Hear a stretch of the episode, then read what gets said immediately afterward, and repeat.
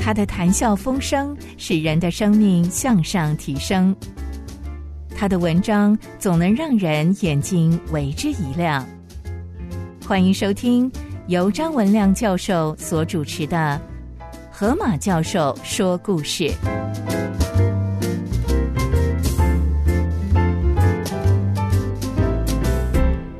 各位先生、各位女士，我是张文亮教授。我今天要分享的故事是凯利的故事。凯利是二十世纪非常重要的医学教育学家，同时是二十世纪非常重要的妇产科的医生。我的题目是凯利，他有不仔细的热忱。那群孩子们只知道夏天泡在河里是很凉快的事，却不知道河里有巨大的水蛇。忽然有个孩子叫道：“看呐，那是什么？”水面上浮现三角形的头，扭着 S 型的身躯。是是是是蛇哎！救命啊！快逃啊！这时候却有一个年轻人，他翻身往蛇前来的方向游去。哎，那个不要命的，你赶快回来啊！岸上的人大叫，但是这个年轻人。却仿佛没有听到，他迅速的游到蛇的身边，他顺着大蛇的平行方向游了一阵子，瞬间他伸手往蛇头猛扣下去，因搏斗激起巨大的浪花，惊飞了一群的野鸭，旋即恢复平静。他拖着那条大蛇游到岸上，众人吓得几乎瘫倒在地。啊，这没什么。这不过是一条无毒的水蛇，呃，那你你怎么会知道这个事呢？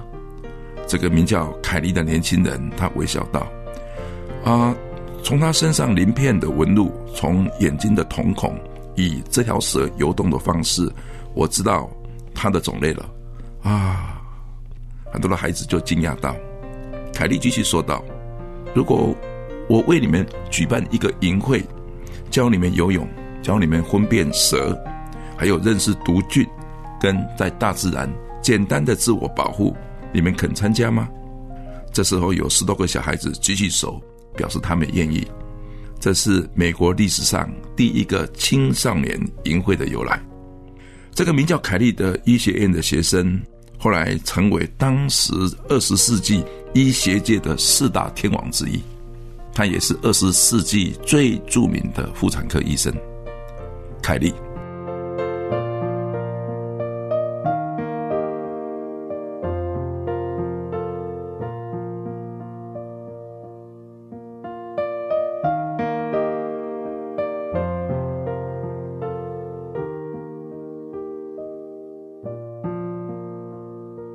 Howard Kelly，一八五八年二月二十日生于美国纽泽西州的肯顿城。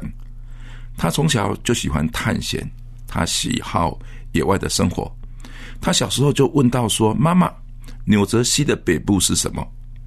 妈妈说：“小凯利，那边是一大片的加拿大草原。”凯利继续问到说：“那草原在过去呢？”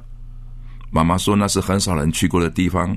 听说有些古老的印第安人住在那常年结冰的洞园里。”小凯利说：“那我想去那里看看那些印第安人。”妈妈问他说：“为什么呢？”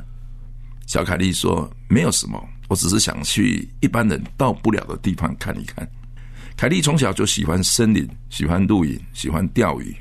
他还有一双非常灵巧的手。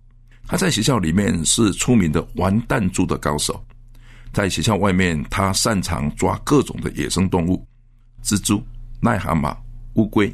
并且他热心的提供给学校当做生物课本的活标本，因为他是一个天生的抓动物的能手，同时他也是一个学校非常有名的搞怪专家。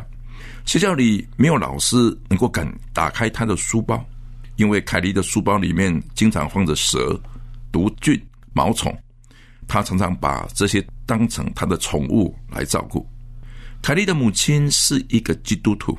经常为这个喜欢野外的孩子祷告，真怕他有一天在外头出了什么意外。凯莉很孝顺，但是他越长大，离父母的信仰就越远。基督教好像是属于室内的，是给那些能够坐在室内的小孩子来参加的，不适合他这种整天在户外的野孩子。凯莉十七岁不到，他已经爬遍了附近的山头，甚至利用暑假一整个月的时间，他远征加拿大的北部。他真的找到传说中的印第安人。并且他跟印第安人学习的更多野外求生的技巧。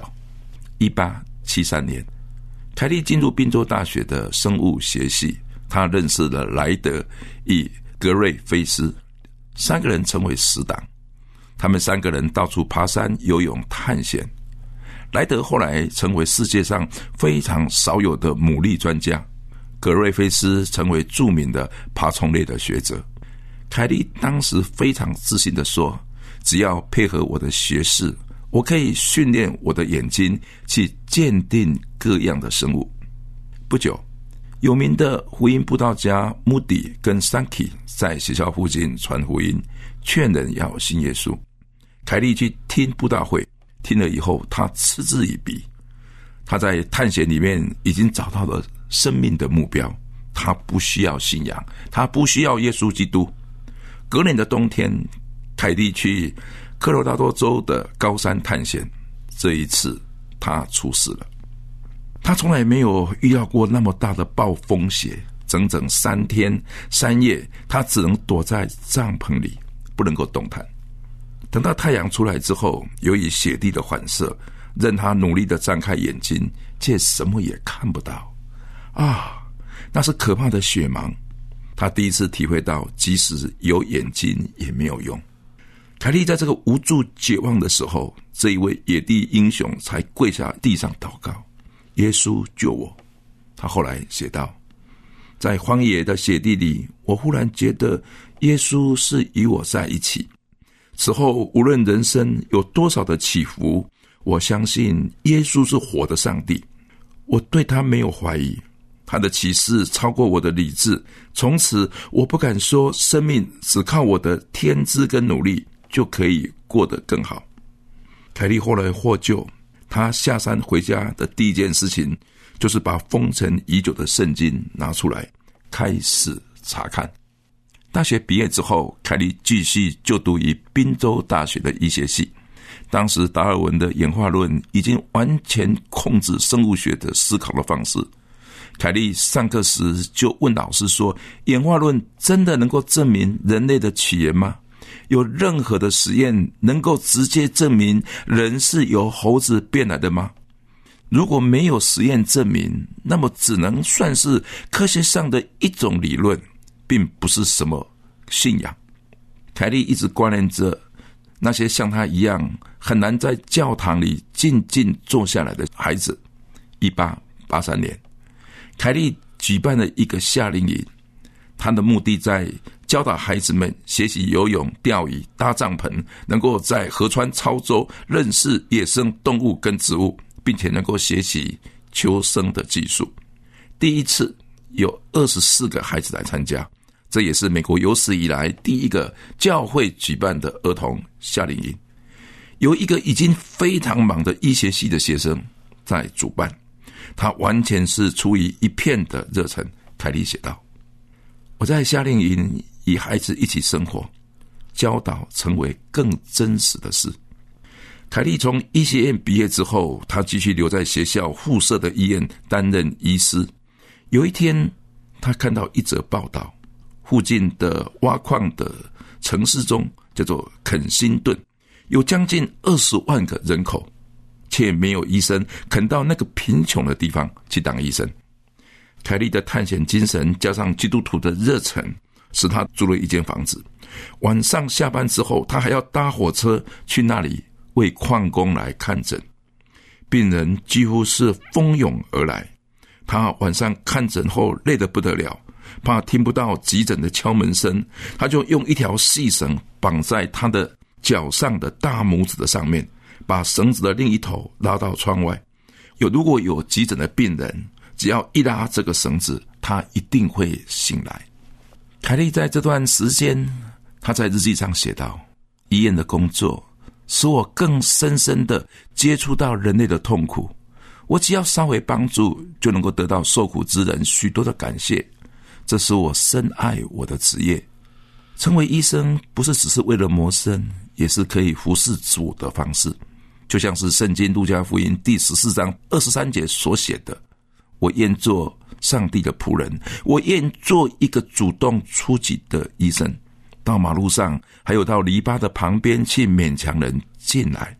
不久之后，医院就成立了圣经的查经班，由附近一位年轻的基督徒律师，叫做伯德佛前来带领。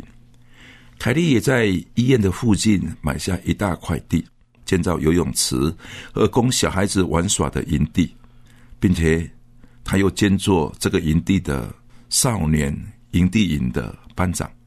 这所矿工医院越做越大，几乎每个病人都成为他最好的宣传。医院名声不仅传遍了整个美国，还远到欧洲。一八八七年，凯利做了一个重大的决定，在别人看起来是匪夷所思的。他看到医学的发展对于女性特殊的病症最为忽视，于是他决定专攻妇产科。他把他的医院改名为妇产科医院。这可是历史上第六家的妇产科医院哦。一般人也是看为冷僻的，凯利看为是一大片亟待开花的福音沃土。这以后几年，他发展出妇女子宫颈后区的诊断技术，他发展出卵巢肿瘤的切除技术，他发展出女性输尿系统问题的诊断方法。他还设计了女性的保护垫，使妇女在生产的期间可以得到保护。他又对妇女产后六周实施护理的治疗，这些方法到现在仍然被全世界所有的妇产科医院所沿用，帮助了数不计数的妇女。在古代，妇产科有许多巨大粗陋的工具，增加。妇女就诊的羞愧与痛苦，凯利认为，对于基督徒而言，上帝是他唯一的权威，而不是传统。因此，凯利把古老的妇产科医学大刀阔斧的改革，使它更适合人道，更尊重女性的隐私，把整个妇产科的医学带上一条全新的道路。一八八九年。有个基督徒商人，名字叫做约翰·赫普金斯。他在死前立下的遗嘱，捐出七百万的美金，成立了一所具有附属医院的医科大学，并且立下章程，指定大学的教授必须同时担任医院里的医生。这所学校聘请当时美国最杰出的四个医生前来担任系主任，一般医学系的主任。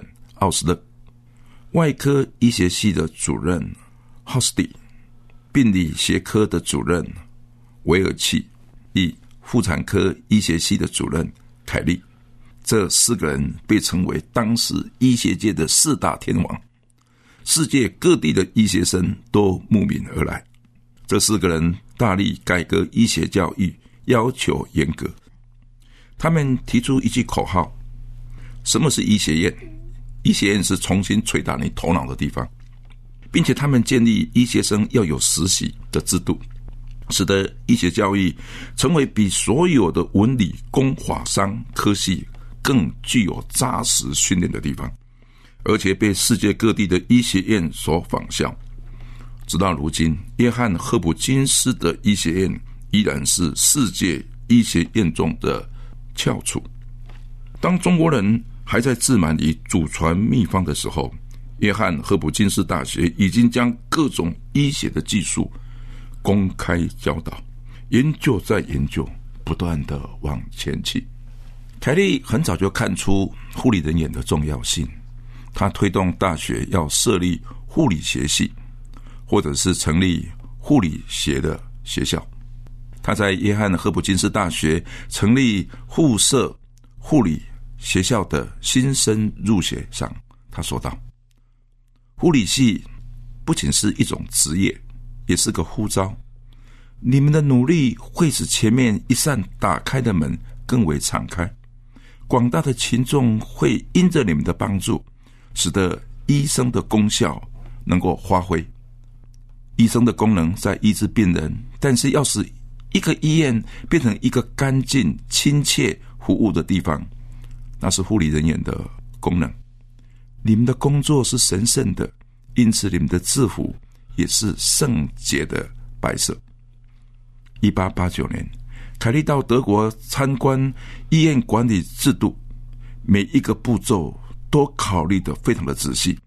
他尤其喜欢病床的设计，病床要轻巧、要坚固，又容易四处移动。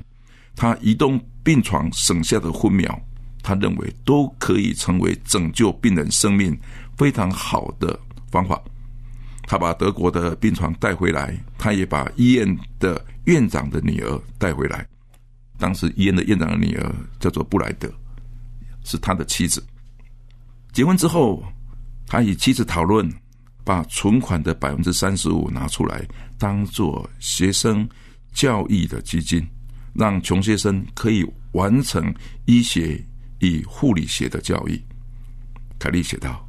一个医生的成功不在乎他赚多少钱，甚至不在乎他救了多少的病人，而在他能够帮助更多人成为优秀的医生，去拯救更多的病人。凯利对学生说：“你知道什么是基督教吗？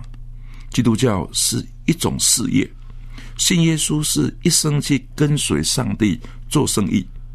做什么生意呢？”做一种不计较输或者是赢，而计较有没有使别人得到真正的好处与照顾的生意。耶稣在世上生活时，耶稣所说的一句话是：“岂不知我应当以我天赋的事为念吗？”最后，他的一句话是成了。今天，耶稣依然在找人跟上帝一起去做天赋的生意。问题不是你能不能，而是你愿不愿意。凯利除了支持学生，也支持亚洲的医疗与布道。他长期的资助台湾早期的妇产科，送新的医疗的设备给台湾。他也资助戴德生在中国内地会的布道工作。凯利自己也出版了一份杂志，叫做《基督徒市民报》。在肯辛顿推动废除赌博跟妓女的买卖，污染社区的酒店沙龙，因此他得罪了许多黑道人士以不法的预言。他甚至有一次莫名其妙的以妨害别人做生意的理由被抓去关在监狱里。消息传出来，医学院的学生、医生、护理人员，还有数不尽的病人。从各处徐老扶幼前来的人潮，彻夜无言的把监狱给围绕着。凯利医生被救出来的那一天，许多的酒店、赌场全部关门，而且搬走。这在一个矿工之城是何等不容易的事情。凯利说：“这个社会会腐败人有两大的原因，第一。”基督徒在社会上失去的见证。第二，一般人只在乎赚钱。凯利说道：“人生最大的问题是什么？不是赚钱，不是健康，不是娱乐，而是你到底有没有认识耶稣基督？”有一天，有一辆公车的司机在一个红绿灯前抱怨。这个司机说：“啊，红灯实在太多了。”背后有人拍他的肩头。正是凯利医生，他微笑的对司机说：“先生，等我们到天国门口，如果我们前面的灯号是绿灯，那有多好啊！”一八九八年，居里夫人发现了镭。一九零三年，凯利认为医学又有片新的原野，他成立了放射医学科，以 X 光诊断技术等医学的兼并。一九四三年一月十二日，他的妻子病逝。他知道以后，就静静的躺在床边。一个小时之后，他也安息。他的手边依然放着他的圣经。凯利对于普世妇产科医学与教育的贡献，现在已经无法估计。他在老年的时候说：“我的一生是何等的喜乐！我感到上帝借着我的专业，帮助人类开拓了许多未知之域。”亲爱的耶稣，我感谢你。我还记得当年我是在学校里面，在我的办公室写这个传记，写这篇文章。我那时候很深受感动，我还想把不是只是短短的两千字或三千字，把这个传记写出来。我何等的希望把整本他的传记可以写成一本书啊！其实我还经过这个地方，在纽泽西。啊，这个城我也经过。那时候我跟我的姊妹一起经过，想说啊啊，应该来写这个啊妇产科医生的传记。我的姊妹也非常鼓励啊，说我们下一次、下一次、下一次我们来这个地方，我们再来这个地方啊。但是其实就没有下一次的啊。回来之后，我的姊妹就安息了。我自己依然还记得。那一次在办公室写这篇文章的时候，非常的感动。竟然有这样的医生，以他所得的百分之三十五拿去资助学生。有这样的医生，不仅是成为美国最有名医学院妇产科的主任跟教授，同时也在矿工之城成立了一个医院。并且使得医院的隔壁竟然是一个孩子的活动的一个运动场，而且是举办营会的一个营地。哇！我那时候真是被他的对主的侍奉深受感动，并且他自己也编了一个报纸来指出当时社会上的不公，还有对于这些矿工不好的影响。他其实是我一个非常好的榜样。主啊，我也知道。他一生养了好多的蛇，他的家里养了各种蛇，并且有时候没有关好，蛇还会跑到隔壁的人店家去。后来他太太也很会抓蛇，把蛇从隔壁抓回来。我也知道他在上课的时候，有一次常常拿蛇出来做蛇毒的研究跟讲解。有一次竟然笼子没有关好，所有的蛇都跑出去，但是他竟然没有看到，以至于整个教室里面的学生都把脚。伸到桌子上，怕被蛇咬到。后来他才跟学生讲说：“我今天来上课以前，所有蛇的毒液都已经拿走了，所以你们不用那么害怕。成为一个医生，本来看到蛇就应该是很快乐的事情。”主啊，其实他还有很多很多的故事，我其实都没有写下来。但是我为过去的那一段的侍奉，谢谢主。我为能够在纽泽西州。这个城市的外面经过，讲到啊，那以前这个医生就在这边，这个城市还在，这个矿工之城都还在。主啊，我真的感谢你，你兴起这样的见证，甚至我还去过美国的这一所非常著名的医学院，跟他的附属的医院。主啊，我真的是为这一切而那么感谢你，因着写这些传记，让我的人生更开拓。不止在我所学的领域，也在能够出去旅游的时候，我知道我要去什么地方。主啊，我要感谢你，我要为这个医生、为这个基督徒的见证来感谢你，帮助台湾，帮助许多的中国的不同的地方，而能够把最好的妇产科的知识传过去，同时也赠送妇产科所使用的这些设备。谢谢主。他默默的做了好多的事情，他还有很多的啊传记，他还有很多很多的非常有趣的说明啊，是流传在美国或者在书店上，有时候我都还会在看到，在不同的书上我也会看到他的一些发表，非常有趣的一个医生，值得我的羡慕。求主带领孩子胜利的时间，也求主带领有更多的听众，他们小时候。他们虽然是一个野外求生的高手，但是这一个高手就成为上帝做工的器皿，专门在野外帮助孩子。谢谢主，我这样的祷告赞美奉耶稣基督的名，阿门。